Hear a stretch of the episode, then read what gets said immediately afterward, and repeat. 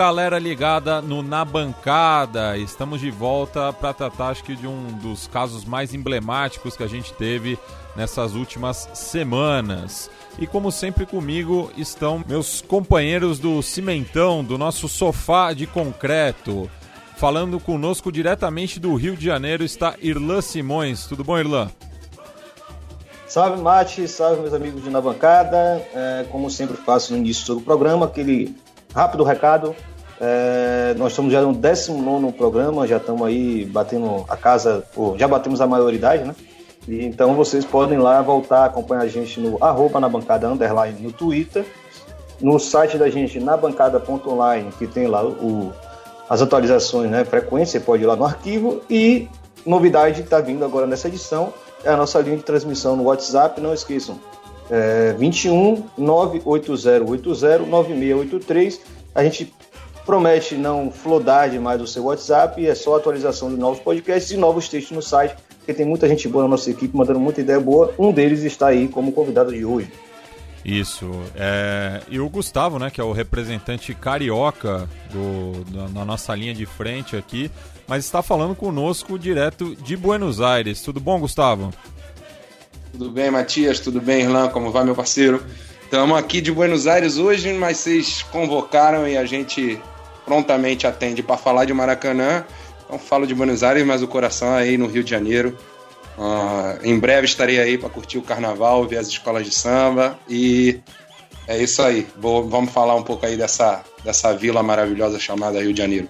E por falar, né, em samba, a gente abriu o programa com Neguinho da Beija-Flor, com o tema O Campeão, né, que é, acabou se popularizando não só entre as torcidas cariocas, mas de boa parte do Brasil. É, e em off, né, Gustavo, a gente estava conversando sobre a, a, atualização que o Neguinho fez é, desse hit.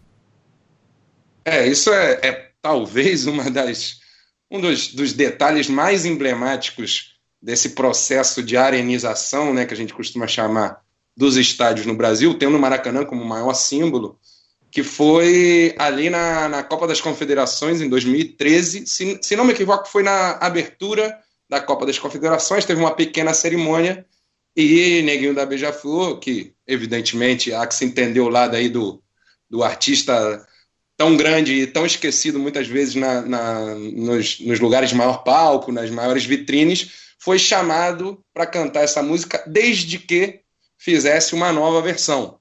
Então, aquela parte clássica que tanto cantamos na bancada do Maracanã, é, não quero ir de cadeira numerada, eu vou de arquibancada para sentir mais emoção. O Neguinho, provavelmente um tanto forçado, refez para uma nova versão que simboliza tanto, que é eu vou de cadeira numerada que está na arquibancada para sentir. Cara, na moral, não tem nada mais, mais emblemático de todo, nada mais ridículo, mais emblemático, e até hoje é a versão que está sendo cantada. Você ouviu o Neguinho da cantando de volta essa música, e era essa versão bizarra. E se eu não me engano, ele tirou os foguetes da letra também, né? Acho que tem isso também, cara. É. Não, agora não tô lembrando. Vou levar foguetes e bandeira. É, não me lembro como é que mudou essa mas parte. Eu, eu mas acho é, que ele, que ele tirou os, os, foguetes também da, da, da nova versão. Enfim, é, o assunto é Maracanã, né? Por conta é, da final da Taça Guanabara, que também não é mais aquela Taça Guanabara, né? Sem bairrismo nenhum aqui, é, posso dizer que era o melhor modelo de campeonato estadual, mas isso é uma discussão para depois, Virla, segura a onda aí. É, mas Enfim. É... Pode deixar, tranquilo.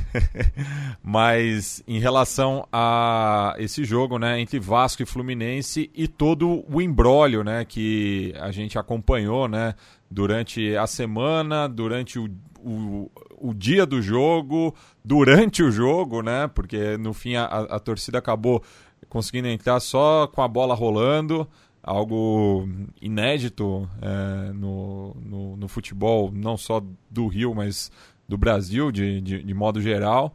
É, mas antes da gente falar né, do, do, desse processo todo que culminou nesse papelão no atual estadual do Rio, queria falar, resgatar um pouco, Gustavo, contigo, é, do que o Maracanã significa para o Rio de Janeiro, para o futebol da cidade e do país, do mundo, enfim, mas também é, da, da gente voltar para antes de 1950, quando o, o, estádio jornalista Mário Filho é inaugurado para o Mundial daquele ano.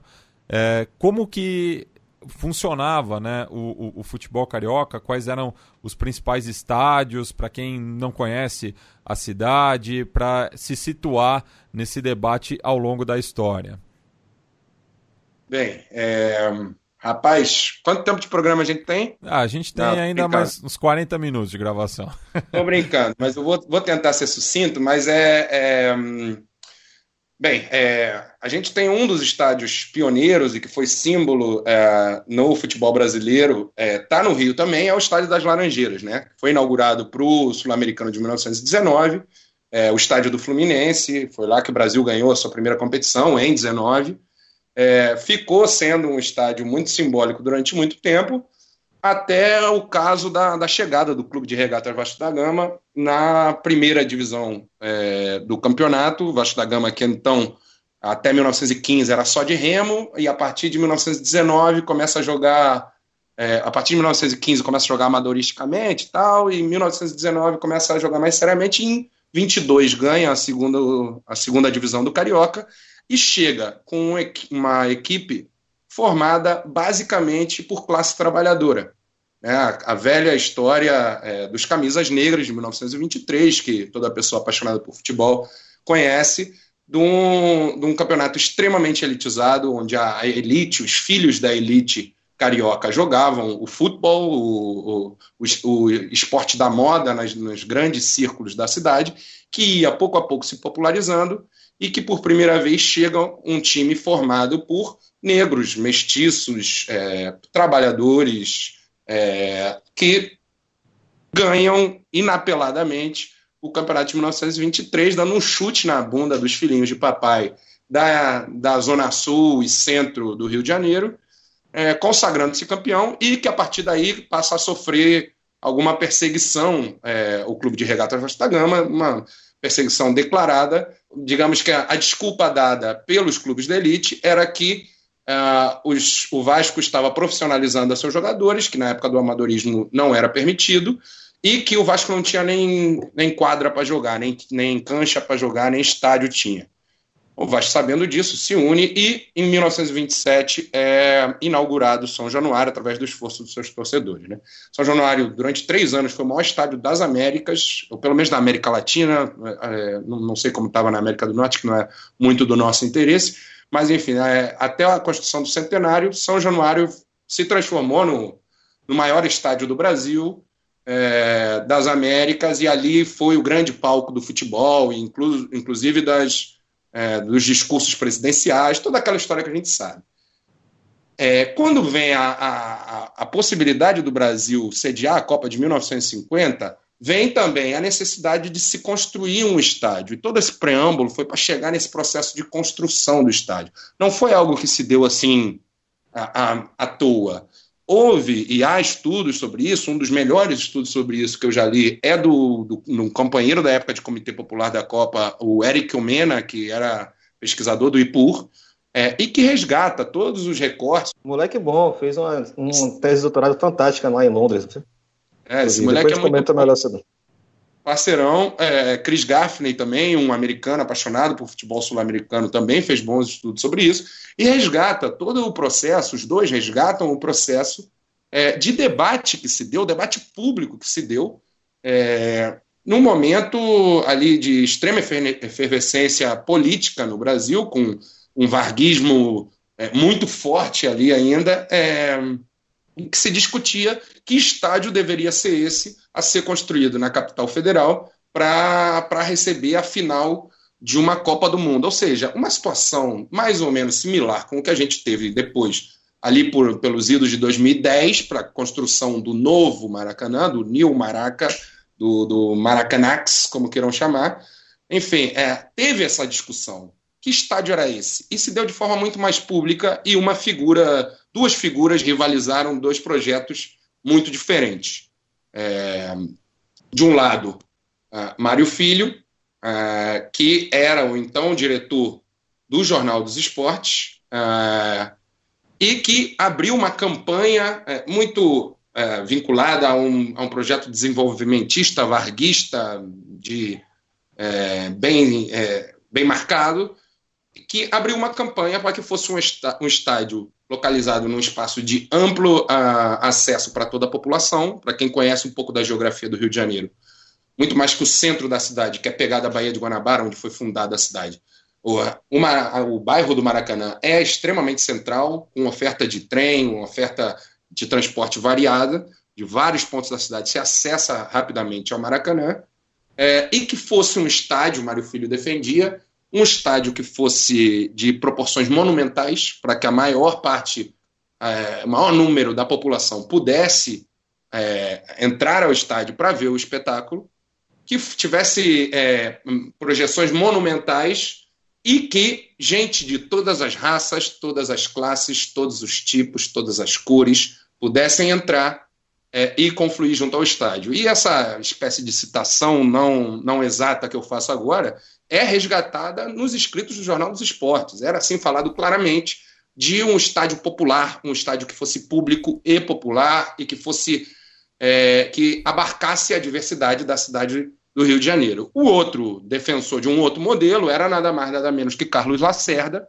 é, um, um, o grande líder da UDN de então, uma, uma espécie de precursor de um, de um é, bolsonarismo meio, meio que disfarçado de civilização e que defendia um estádio construído na zona oeste da cidade, onde na região onde hoje é a Barra, é, é, que já então era a parte da cidade onde os interesses imobiliários tinham grande, é, grande interesse, tinham seus olhos já voltados para lá como um futuro da cidade, onde se ia construir novas centralidades, ou seja, já prevendo um processo que se deu de maneira muito forte a partir dos anos 80 e com um emblema de mega evento esportivo, como é, Cris Lacerda com a Copa de 50, a partir do, da, das Olimpíadas de 2016. Né? Esse projeto de Lacerda rumo à Zona Oeste acabou se concretizando com todas as instalações e, e todos os, é, os empreendimentos imobiliários e, e,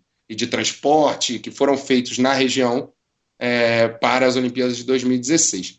Dito isso, vence Mário Filho, a proposta de Mário Filho é vencedora e é muito bem sucedida. O Maracanã é inaugurado em 1950, os primeiros jogos do Campeonato Mundial da, da Copa do Mundo de, de 1950 ainda são com o Maracanã em fim de obra para manter a tradição sudaca é, de atraso em obras e de entregas em cima da hora, mas enfim, o Maracanã consegue ser concluído é, e é, é inaugurado para a Copa de 50. É, e todo o projeto de Mário Filho, de que fosse público, de que fosse popular, de que fosse participativo, e algo que eu não citei, de que mais do que uma praça é, de entretenimento fosse um complexo esportivo, tudo isso é realizado e se torna um caso de, de sucesso legendário para a história do esporte mundial, me arrisco a dizer, com uma espécie de grandiosismo carioquíssimo aqui, é, porque é um estádio que de verdade é impossível você falar do Rio de Janeiro sem falar do Maracanã. Aí eu faço um breve parênteses para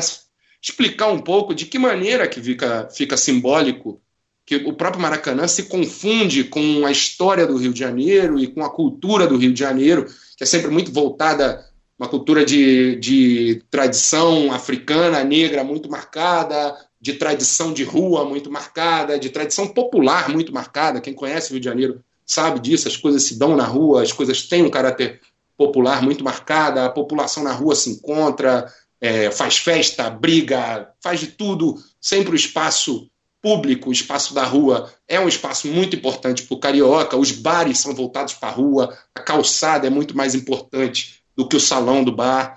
Sempre tem esse, essa, essa cultura do carioca sempre tem essa coisa do espaço público, né? O Maracanã se torna um espaço por excelência de encontro da diversidade da cidade do Rio de Janeiro por décadas, por décadas. São avós, filhos, netos e bisnetos que aprendem a ter no Maracanã é, esse espaço de encontro com a cidade, de encontro com o outro, de encontro com a diversidade da cidade, de encontro de diferentes pessoas, de diferentes classes sociais, de diferentes lugares da cidade do Rio de Janeiro. A gente está falando de um grande rio que hoje tem entre seus 12, 14 milhões de habitantes, uma grande metrópole, que uma pessoa que é lá de São Gonçalo, durante muito tempo, o local onde ela se encontrava com o camarada de Botafogo, onde eu fui criado, ou com o camarada de mesmo de Ipanema, Leblon, era no Maracanã, muito mais do que na praia. Né? A praia também tem essa, é, essa aura, essa, esse simbolismo democrático que nem sempre funciona tanto assim. E, e, e, bem, isso já me traz outros assuntos para debater que não é o caso aqui. O Maracanã sempre teve isso muito forte. É, é, o projeto de Mário Filho era de preços baratos, era de um, um estádio para 145 no barato, mil é, pessoas dentro do estádio. Era um estádio que já anunciava e me parece que consagra uma espécie de setorização e divisão. Que, se por um lado permite com que todos estejam presentes, também reflete é, um pouco das, das diferenças ali, ali marcada no estádio do Maracanã. A gente está falando de um estádio que tinha geral, arquibancada, cadeira numerada, cadeira especial, camarotes, tribunas de honra tinha muito bem marcado, como se subindo a escala, a escadinha do, da nossa configuração social, tinha ali marcado um espaço é, em que todos estariam presentes e que na arquibancada seria o lugar onde o camarada de classe baixa podia é, gastar um pouquinho mais para levar o filho, para levar a filha e ver o jogo de arquibancada. É, da mesma forma que o camarada da classe alta gostava de ir da arquibancada, porque ali é, ele se sentia à vontade, era a melhor visão do estádio, a melhor visão do estádio é, não era, por incrível que pareça, os camarotes eram no pior lugar do estádio, ao fundo das cadeiras numeradas. As cadeiras numeradas eram de muito má visão comparado com a arquibancada. A arquibancada era um símbolo do Rio de Janeiro, junto com a geral, esse símbolo de um Rio de Janeiro onde há algumas, alguns limites, né? Algum, algum, algumas divisões muito marcadas, nem, nem tudo é cordial, ah, para quem conhece o Rio, muito pouca coisa cordial, mas o encontro se dá. As contradições se dão, elas se encontram. E aí eu posso falar de mim mesmo como um exemplo clássico disso. Né? Eu chego, eu sou de 83, eu chego ao Maracanã de mão dadas com meu pai, subindo a rampa do Bellini, subindo a, a rampa monumental da UERJ, o antigo esqueleto, e é, de alguma forma, posso dizer que, bem, meu pai é, é, é, é, vem de uma história bastante humilde, de uma família hum, de, de classe média baixa, baixa, do subúrbio do Rio de Janeiro. Ele, meus avós se conhecem em São Cristóvão, meu pai nasce, ele já morava em Ramos, depois cresceu na Vila da Penha. Meu pai se gradua em colégio público, já que a gente está falando de coisa pública, se gradua em colégio público, faz faculdade em, em escola pública, é, e começa a trabalhar na Petrobras Pública, onde faz carreira. E quando eu chego, já casado com minha mãe, tem a possibilidade de chegar numa situação extremamente confortável de classe média, que, seguindo o sonho de classe média dos anos 80, vai procurar um lugarzinho na Zona Sul e vamos morar em Botafogo. Ali eu cresço e tinha tudo para ter uma, uma vida bastante limitada de apartamento, escola particular ao lado do seu edifício, aquela coisa bem, bem bitolada e, e limitada. Né? O lugar, eu, eu sou bastante convicto disso, o lugar onde eu me encontro com a cidade do Rio de Janeiro, onde eu conheço a cidade do Rio de Janeiro dentro da sua diversidade, e mais, onde eu conheço o meu pai em toda a sua suburbanidade, é o estádio do Maracanã e o seu entorno. É ali onde eu me deparo é, com um Rio de Janeiro que eu tinha tudo para não conhecer. Dentro dos, dos, meus cercadinhos de classe média é, oitenteira, é, eu tinha tudo para não conhecer esse Rio de Janeiro. Né? E ali, no Maracanã, é, é, onde eu me sento ao lado do camarada que mora em Curicica, do camarada que mora em Nova Iguaçu, do camarada que mora em Santa Sala, do camarada que mora no Leblon. E ali a gente comemora gol junto, a gente convive também com as contradições da cidade de maneira muito marcada, ou seja, com a violência, é onde eu conheço a Polícia Militar do Rio de Janeiro, como ela opera, como funciona, é onde eu conheço os roubos se dando na minha frente. As contradições estavam marcadas também, não era um, um jardim de rosas, mas era algo que possibilitava é, que a cidade do Rio de Janeiro parasse para um Vasco Flamengo, um Vasco Fluminense, um, um Fla-Flu de domingo, um Vasco Botafogo, que 150 mil pessoas faziam questão de estar nesse lugar para torcer para os seus times, né? É, então, aproveitando que você falou aí, eu acho que é um aspecto fundamental para quem não conhece o Rio de Janeiro, e eu acho até para quem vive no Rio de Janeiro não consegue perceber isso, seja porque de fato está ali muito na sua bolha, ou não presta muita atenção às dinâmicas da cidade, etc. É, o Rio é uma cidade que ela impressiona muito, tanto por sua beleza natural, como por ser uma cidade extremamente partida. Né? Assim, tem muita gente que não gosta de usar esse termo da, da cidade partida, é, porque acredita que existem fluxos, blá, blá, blá, gosta de fazer um, um contorno total para não dizer que o Rio de Janeiro é uma cidade que proíbe muita coisa para um lado da cidade e que dá tudo para o outro lado da cidade. É sempre a relação do túnel, né? A Zona Sul não atravessa o túnel. A, a, a Zona Sul não vai para jogo no Engenhão, por exemplo, porque é um estádio muito mais suburbano do que a, a quase tijucana Maracanã e o estádio do Maracanã. Então eu achei interessante esse recorte porque é algo que que está nesse novo Maracanã de uma forma muito mais intensa e é muito símbolo de um tempo, né? E aí, assim, o próprio Gustavo Mel, que está aqui no programa hoje, já é parte da nossa equipe, ele também é um cara que pesquisa, então tem acompanhado, tem estudado muito sobre isso em relação à cidade, estádios, né, é, é espaços de encontro, espaços de sociabilização, tem feito essa comparação, né, Rio de Janeiro, Buenos Aires, depois pode explicar um pouquinho melhor como você está estudando hoje, mas é, eu acho que é um destaque fundamental. É, e aí, quando a gente fala desse passado do Maracanã, também aí a gente pode até incorrer a uma certa romantização. A gente é muito criticado por estar né, tá sempre se entregando a certa romantização desse espaço. É, eu acho que você fez um, um, um, também um recorte interessante, um recorte importante. Né? É, a gente não está romantizando aquele espaço, está colocando ele todo, em todas as suas contradições, né, em todos os seus aspectos que se, né, se chocam na nossa frente, mas ainda está conseguindo compreender que era um, uma concepção de cidade, concepção de sociedade muito distinta do que a gente tem hoje. É, por mais que ele fosse ali é, dividido em, em, em, estratos de classe, digamos assim, ele ainda pensava a coisa pública como uma coisa acessível a todos, pertencente a todos, que é muito diferente desse Maracanã que a gente tem hoje, que não à toa é privatizado, ele pertence, né, ele, é, ele é gerido privado, é, de forma privada por um consórcio que está ali buscando dinheiro, e aí é o, o, a ponte que eu quero fazer para a gente começar a falar já da atualidade.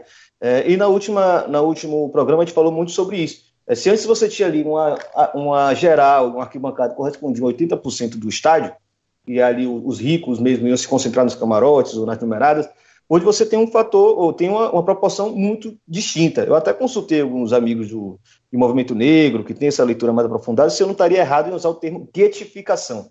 Né? Eu acho que hoje as arenas brasileiras guetificam o seu público popular em setores muito, muito, específicos, muito restritos. Eles falaram que é tudo bem usar esse termo, não é incorrer em, em, em racismo também.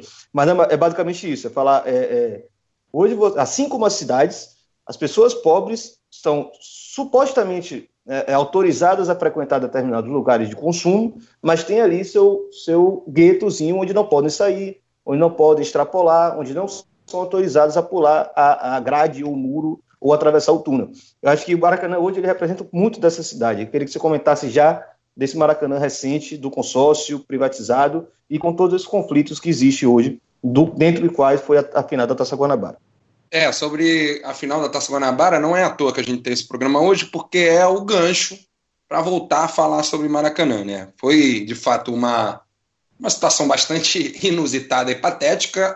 Para mim, em algum momento, durante a final, com aquele negócio de entra, não entra, ganhou contornos humorísticos bastante interessantes também. Eu confesso que eu, é, era tão surreal que eu comecei a gargalhar. Eu, gente, não é possível, cara, isso é muito estereótipo. Cara. O Campeonato Carioca já é esculhambado por ser uma zona há tanto tempo, coisa acontece desse jeito, é um estereótipo tão grande, é uma caricatura tão grande, que eu confesso que eu caí na gargalhada, gargalhei mais ainda depois, quando o Vasco meteu 1 a 0 depois de tomar um sufoco, a manter ali a escrita de como tem costumado ser os Vasco Fluminense. Mas esse é outro papo. O, o fato é que o Vasco já desde 2013 é muito incomodado com essa coisa do lado, porque ele resgata um acordo tradicional feito em 1950, que era um acordo tácito entre todos os, os times, é, que o campeão de, do Campeonato Carioca de 1950 escolheria o lado em que ia jogar é, no Maracanã, sem data de, de, de, sessão, de encerramento desse contrato, desse acordo.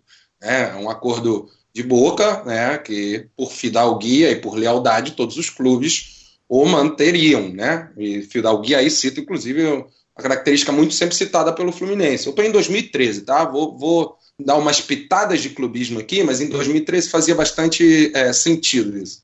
É, quando chega em 2013, vem a concessão privada, é, é, há que se resgatar fundamentalmente todo o processo de privatização que foi e a resistência e a luta dura e ferrenha que tem tudo a ver com as manifestações de 2013 é, que explodiram no, no, país, que muitos hoje acusam, inclusive, como se fosse algo que pura e simplesmente é, deu, deu vazão à direita no Brasil, que para mim, que participei de uma maneira muito próxima é, na, no, no, no, início ali, na, na gênese da, das manifestações, ainda com 100, 200, 300 pessoas, que foi crescendo mil, 10 mil e tal, é, era claramente a esquerda nas ruas cobrando algumas pautas, e uma das pautas que foi muito marcada no Rio de Janeiro era a questões vinculadas à Copa do Mundo e às Olimpíadas, basicamente por dois fatores, e dois fatores que foram pauta primordial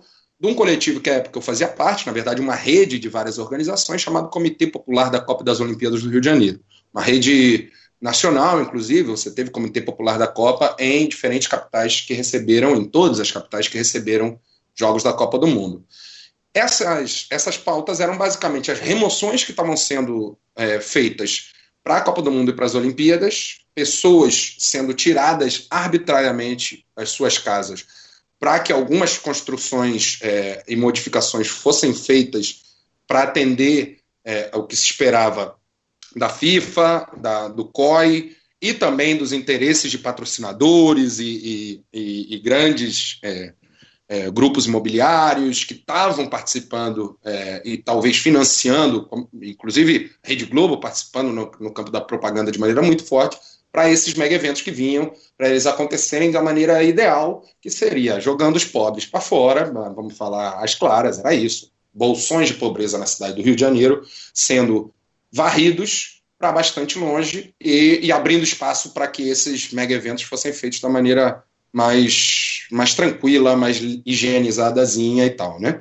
É, isso era uma das pautas. A outra pauta era justamente a questão de espaços públicos na cidade, como estavam sendo privatizados e tendo o Maracanã como o grande, o grande exemplo, o grande símbolo. Né? O Maracanã, sempre público e popular, estava é, se transformando, estava diante de um projeto que era privatizá-lo é, e tirar dele o seu aspecto de espaço público, não apenas como estádio de futebol, mas, por exemplo, botando abaixo o estádio de atletismo Célio de Barros, que é o principal templo do atletismo é, nacional, o Parque Aquático Júlio Delamare, que também se pode citar como o principal espaço histórico de, de competições aquáticas no Brasil, é, todos com projetos sociais acontecendo, com meninos treinando atletismo, natação, saltos ornamentais, com projetos sociais para é, idosos, projetos sociais para jovens deficientes,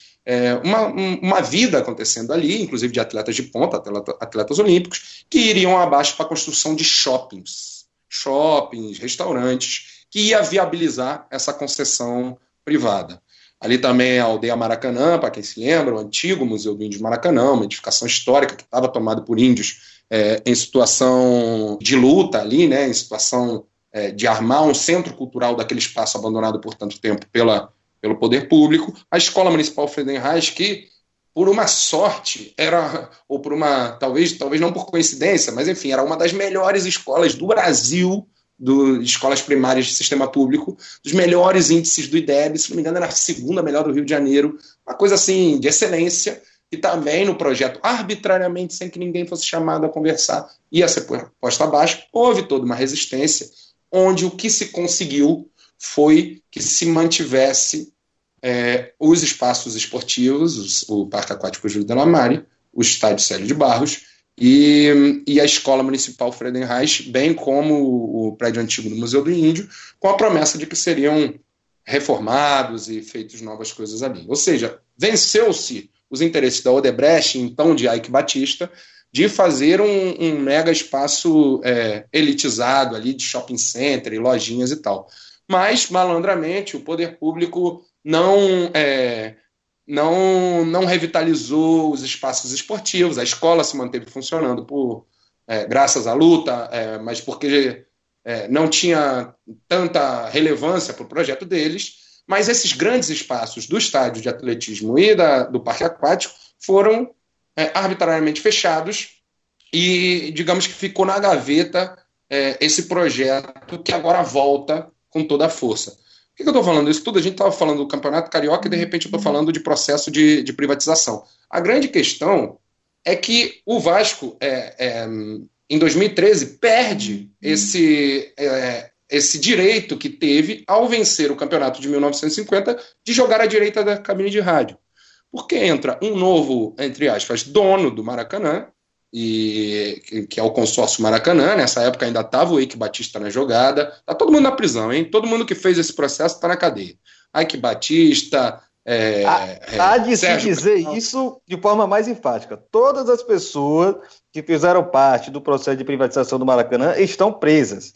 Quem não está preso está respondendo em liberdade, mas vai em cana também, porque, meu irmão, foi um dos maiores crimes da história do futebol mundial e da história do Rio de Janeiro como cidade. Tá todo mundo respondendo o processo porque era óbvio que tinha falcatrua e interesses privados por trás. Então pega, senhor Regis Fischner, que era o chefe da Casa Civil na época, que nos encarou de frente na audiência que a gente inviabilizou lá no, na, no no, no galpão da ação da cidadania, ignorando toda a manifestação popular que estava acontecendo ali, chamando a gente de baderneiro. Esse senhor está respondendo. Nem sei se está tem que, tem que atualizar. Ou está preso ou está respondendo. Senhor Regis Fischner, senhor Sérgio Cabral, senhor Ike Batista, senhor Pezão, vice-governador, vice então, todos esses camaradas, Odebrecht, grandes diretores da Odebrecht, todo mundo respondendo. Uma pena que não está Ronaldo Nazário envolvido também, né? Porque ele estava ali como testa de ferro, né? Não se constrói, é. não faz uma Copa do Mundo com hospitais, né? Pois é, é, é isso aí. Mas, enfim, não sou de, de comemorar nem desejar cadeia para ninguém, acho que participamos de debates bastante elevados sobre isso, que não nos permite comemorar, mas o fato é que a gente vinha avisando que falcatrua havia. E tá aí, a resposta se deu quando as coisas foram os fios foram sendo puxados e apareceu um bando de, de falcatrua aí. Em 2013, o Vasco toma uma rasteira dentro desse processo de concessão e é por isso que essa Taça Guanabara é, traz de volta um gancho para se debater a privatização, a concessão privada do Maracanã e a gestão do Maracanã hoje, porque em 2013 é, o Fluminense fecha um contrato econômico, é, financeiro, é, um contrato de negócio com a concessão do Maracanã, é, e esse direito adquirido dentro do campo, e sempre então, desde então respeitado, que o Vasco da Gama jogaria à direita das cabines de rádio, é quebrado. E, Vasco... Gustavo, é uma coisa que a gente estava falando em off também, é de como né, que esse discurso arenizador transforma o lado direito das cabines em setor sul, né? É, é verdade, né? O lado direito das cabines o setor sul. Estamos tá, com sorte, podia ser o setor Visa Premium, não, não duvidem que isso vai acontecer. Mas, enfim, é, setor VIP, VIP, eu adoro. Em São Januário, a gestão do Roberto Dinamite me inventou de fazer um setor premium, que é sempre o mais vazio do estádio, não me perguntem por quê, né? É, enfim, é, em 2013, esse, é, uma das, das cláusulas do contrato feito com o Maracanã, pelo Fluminense, era que passaria a jogar do lado direito das cabines de rádio. O Vasco bateu o pé, evidentemente, é, reivindicou é, o acordo tradicional, o acordo desportivo, mas não teve jeito, é, se sobrepôs, como é natural dos nossos tempos, é, o acordo financeiro que está no papel firmado é, na, com a, a, canetinha de ouro ali pelos engravatados que fecharam que o Fluminense é, ficaria com o lado direito. Isso é bastante compreensível do ponto de vista é, de negócio, de interesses do Fluminense. É natural que seus cartolas, vendo uma brecha, é, defendam isso, principalmente hoje em dia, é, porque, é claro, quando você tem apenas um lado num estádio que você pretende que seja é, sua, talvez sua primeira casa, né? É, parênteses para quem não se deu conta, o Vasco da Gama, obviamente, não teve tanto interesse de fechar esses acordos que não são tão é, atrativos com o Maracanã do ponto de vista financeiro, porque tem seu próprio estádio, São Januário, que tem uma, é um estádio tradicional e que tem é, um tamanho razoável para receber, se não a totalidade, a maioria dos seus jogos. Talvez os de maior apelo fosse o que o Vasco interessa mais de estar no Maracanã. O Fluminense não, o Fluminense necessitava isso. E é evidente que você ter um lado só é, é, é mais fácil de você fechar ali o lugar que você bota a sua lojinha, o lugar que dentro desse futebol moderno você maneja e os próprios torcedores reconhece mais facilmente o espaço, né? E aí você pode ter um maior jogo de cintura para fazer as, as medidas, os projetos que você quiser fazer dentro do estádio que vai ser a sua primeira casa. Evidente que o outro lado já era historicamente do Flamengo. O Flamengo é o time de maior torcida, é o time de maior apelo, é o time de maior é, poder político também, poder econômico agora mais que nunca. É, então já estava, o Flamengo se mantém do mesmo lado, o Fluminense passa para o outro lado, o Fluminense jogava do lado do Flamengo e vinha para o lado do Vasco quando era Fla-Flu. O Fluminense optou por mudar o lado, tudo certo, é, e o Vasco tomou, hum, tomou uma volta, né? Você achou que eu ia falar outra coisa? Não. Tomou uma volta e é, ficou a ver navio nessa história, né? É, quando chega agora, nessa, nesse momento atual, a nova gestão do Vasco da Gama, Alexandre Campelo, é, faz movimentos dentro de um processo de marketing no Vasco que vem e, e, e, de contas do Vasco, de ajeitar as contas financeiras do Vasco. Apesar do Campelo ser um golpista dentro da, da do Vasco da Gama, é, o processo dele foi bastante estranho, bastante se, se uniu com pessoas que não tinha que se unir, depois tomou rasteira dessas pessoas, teve que correr para outro. Uma, uma confusão só que só a política do Vasco pode proporcionar para a gente é, o Campelo teve o apoio é, de pessoas que vieram, de boas pessoas, que vieram como bombeiras e que é, condenavam o golpe do Campelo, mas que querem fazer uma gestão mais profissional no Vasco da Gama. Então estão ajeitando as contas, estão modernizando as contas do clube de acordo com algumas coisas que é impossível de fugir no futebol moderno de hoje. E uma delas, é, passando pelo marketing e pelo financeiro, é a volta mais seguida ao Maracanã, aos seus jogos de maior apelo. Nesse sentido, a Odebrecht está fazendo dois movimentos um primeiro movimento. Vocês estavam ouvindo meu blá blá blá pra caramba aqui, pra gente chegar é, no só até, só até fazer um, um preâmbulo rápido, pra, exatamente para dar até enfoque nisso que você vai falar agora. É, vai na fé. Um, é, em 2017 já vinha acontecendo muito com o Vasco, que era ter um milhão de renda no jogo, levar menos de 40 mil para casa. Isso aconteceu porque o Maracanã pode usar os valores que ele quiser para aluguel de, do, do campo e para o que eles chamam de custo operacional. A gente falou muito sobre isso na, no programa passado. E esse ano mesmo o Flamengo, que é um clube que dá muito dinheiro para o consórcio, ele teve, passou pelo mesmo problema. Arrecadou mais de um milhão em um jogo, ou seja, dinheiro do torcedor que sai do bolso do torcedor para bancar salário de jogador, vai todo para o consórcio. O Flamengo levou menos de 15 mil reais de uma renda de um milhão, é, de mais de um milhão. É, ou seja, isso faz parte também do processo de privatização, porque você entregou para a empresa que quer dinheiro e ela tem a prerrogativa de fazer o que ela quiser com um patrimônio do povo carioca. Então aí você aproveita agora e já explica qual o movimento que o Vasco tinha junto com o consórcio. É isso, rapaz. É porque o que está acontecendo é isso. O consórcio está tentando se salvar de um projeto que foi extremamente fracassado pelas questões que são mais caras a nós, que é, é destruir o seu espaço simbólico, é, que gerações construíram uma relação afetiva que faz parte da história do Rio de Janeiro, para construir um espaço extremamente pasteurizado, uma réplica do, do estádio lá da Ucrânia.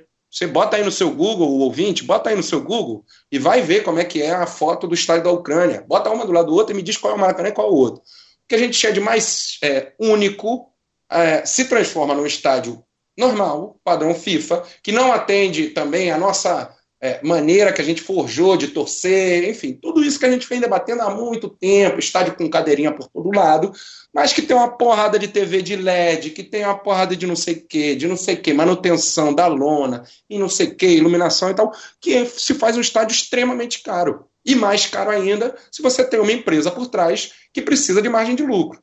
Então, o estádio se inviabilizou esse projeto do Maracanã, não apenas pelas questões simbólicas e afetivas que a gente tanto reivindica, se mostrou, inclusive no que eles defendiam, o lado financeiro, o lado de negócios, um tremendo um fracasso. E agora eles estão com uma movimentação, de, com duas pontas, para salvar é, é, esse fracasso. Uma é junto ao governador, é, projeto de Hitler Tupiniquim facho, é, o Wilson Witzel, o mesmo da. Auschwitz, já diria é, Fagner Auschwitz, exatamente, o, o mesmo lá da, da placa da Marielle, quebrada, que está no carro, numa das cenas mais é, impactantes, bizarras e tristes que a gente viu na política nos últimos tempos, né, aquela situação da placa da Marielle, é esse mesmo é, governador agora, é, bolsonarista, não preciso nem dizer, que está é, dando uma volta é, no, na, na, em toda a vitória que foi, na promessa que foi do poder público de que os estádios de atletismo é, e é, de esportes aquáticos iam ser renovados e que ia ter um espaço indígena na, no antigo Museu do Índio, chamado Aldeia Maracanã. Tudo isso vai de volta para o lixo e estão planejando, junto com o consórcio, voltar com o projeto original, fazer uma nova concessão é, com o projeto original construindo shoppings ali. Num, num momento onde a sociedade não vejo é, é, facilmente um poder de mobilização para contestar isso. É, se em 2013 era muito é, favorável o momento para que a gente fosse para a rua e cobrasse esse tipo de pauta, hoje não me parece tanto. É, temos dificuldades com isso, eles sabem disso, todos os interesses que estão por trás disso sabem disso. E um outro movimento, um movimento que também parte do Vasco, a, partir do que eu estava colocando para vocês com relação à gestão Alexandre Campelo, que é do Vasco mandar os seus jogos de maior apelo no Maracanã. Então, o consórcio Maracanã teria não apenas é, alguns jogos é, e, e, os jogos de Flamengo e Fluminense, senão teria também os jogos. Botafogo tem sua situação com o Engenhão bastante razoavelmente resolvidas, mas também os jogos do Vasco da Gama e os shoppings funcionando ao redor, rendendo dinheiro é, para o consórcio Maracanã. É, e é complicado, né? Porque esse é o momento que a gente se vê hoje. É, a gente se, se vê é, por um lado, muito derrotado, a gente torcedor, a gente carioca que entende esse processo, que entende esse simbolismo do Maracanã, que entende o poder que o velho Maracanã tinha é, na cultura do Rio de Janeiro e, e a, a, quase insignificância que esse novo estádio tem, é, a dor que tem. Eu tenho meu, minha mulher que está tá aqui, está estendendo roupa ali na, na, na, varanda, o Pedro, e tem seis anos. Levo ele, pô, tá, tá com a camisa do Vasco e, o, e, o, e a calça do Belenenses, que tem uma cruz de malta também. Tá ali e tal, e é um torcedor já fanático pelo Vasco, só quer saber de futebol. É, e eu tenho um pouco de dor de saber que é, o Maracanã que eu vou mostrar para ele não é o mesmo, não é a mesma festa, não é a mesma alegria, não move a cidade tanto quanto movia o Maracanã que meu pai me levou para conhecer. Né? É, é nem que não move a cidade, isso. né? Ele, é, ele não quer mais a cidade que o anterior queria. Exatamente. A gente perdeu isso tudo, perdeu isso tudo e ainda corre o risco de perder as poucas vitórias que a gente tinha ganhado ou seja, de é, garantir é, que fosse um complexo esportivo, de minimamente é, fazer o debate sobre, sobre a, a, ser um espaço público e popular o Maracanã, sobre ingressos baratos, todos esses debates que estão acontecendo, é, o fato deles se manterem vivos diante de tantos interesses econômicos tão poderosos, é uma pequena vitória dos nossos coletivos, dos nossos nossas discussões, enfim, de nós aqui também que fazemos na bancada um, é, e do torcedor brasileiro de maneira geral.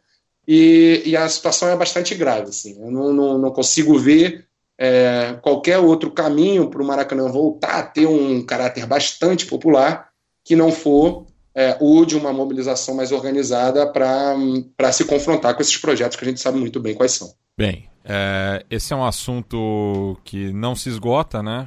Provavelmente a gente vai falar muito do Maracanã e dos demais estádios públicos que foram arenizados né, nesse ciclo dos mega eventos que, que o Brasil sediou.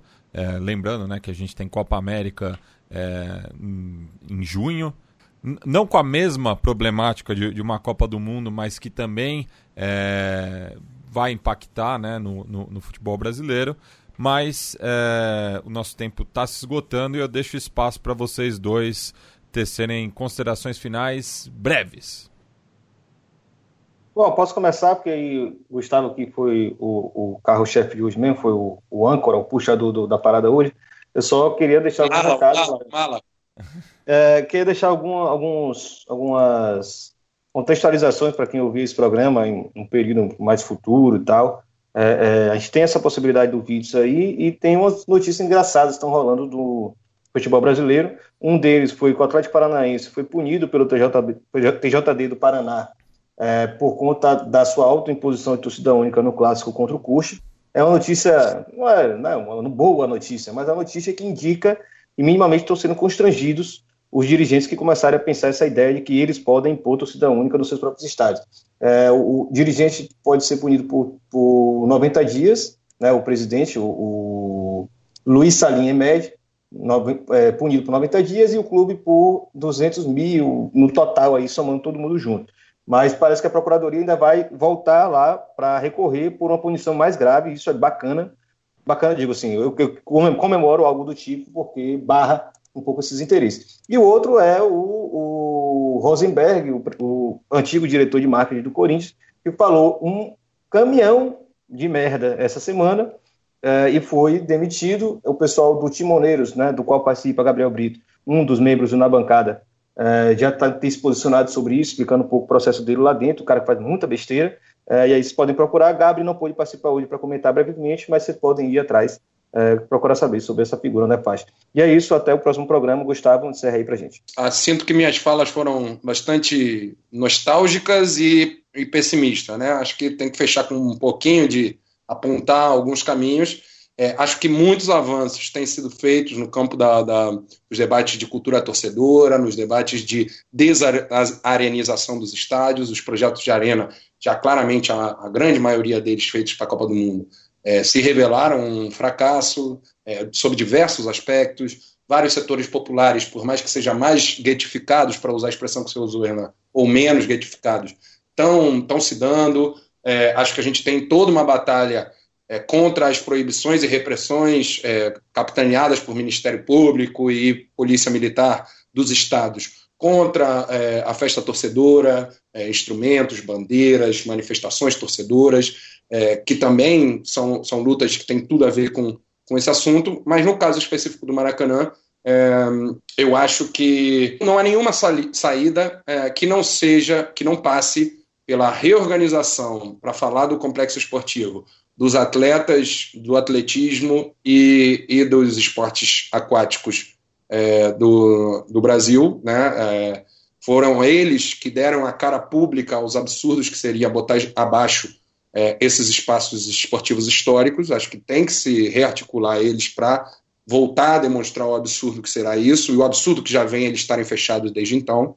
É, e acho que é, o Maracanã tem que, de alguma forma, essa, essa gestão, é, com uma mão é, forte de alguém aí que, que no poder público coloque a importância do Maracanã ser a, voltar a ser a maior casa do futebol carioca com é, público é, metade metade como sempre foi. O Rio de Janeiro foi um estado que sempre teve uma tradição é, de torcida hum, dividida em grandes clássicos com setores populares sem cadeiras e evidentemente com ah, um benefício é, de direito financeiro da renda sendo mais possível voltado para os clubes, né? É, é, é, óbvio que eu estou falando coisas meio evidentes, mas o, o, acho que o recado é que a mobilização não pode ser, não pode haver uma desistência. Isso só passa por mobilização de torcedores, só passa por movimentação de setores da sociedade civil que tem que tem essa perspectiva, que tem esse interesse do Maracanã público, popular, é, e, e, não é do poder público diretamente que vai vir essa resposta, né? E nem dos interesses que estão por trás. Estou falando para caramba esse programa, falei para burro, mas acho que alguns recados ficaram. Diga aí, Irlanda, diga aí, Matias. Bem, é, e só lembrando né, que estava previsto a participação do Fagner Torres para re, é, representar o lado tricolor nesse clássico dos gigantes porém por motivos profissionais ele não pôde atender o nosso chamado, mas fica aqui o espaço para uma réplica, se ele achar é, por bem, né? Mas acredito que o, que o Gustavo se conteve bastante no clubismo. Se tiver é... réplica, eu vou, eu vou pra tréplica, hein? Eu com, vou pra tréplica. Com certeza. Vão ter, que me, vão ter que me aturar um programa inteiro de novo, hein? É, mas então, já que o, o, o, Fagner não esteve presente, a gente vai encerrar o programa com samba enredo que vai agradar muito ao Gustavo, em alusão ao centenário do Vasco da Gama, levado à avenida pela Unidos da Tijuca, de Gama a Vasco, a epopeia da Tijuca, soltando o grito de carnaval do SDT na bancada. céu a brilhar, que